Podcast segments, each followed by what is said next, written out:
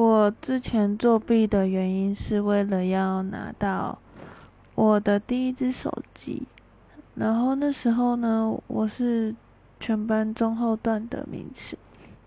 那帮助我作弊的是一位韩国的小男生，嗯，他爸爸妈妈都是韩国，所以他不是混血儿。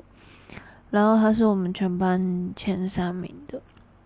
我请他把答案就是稍微移到我附近看，然后我就从中后段排名到全班前十名。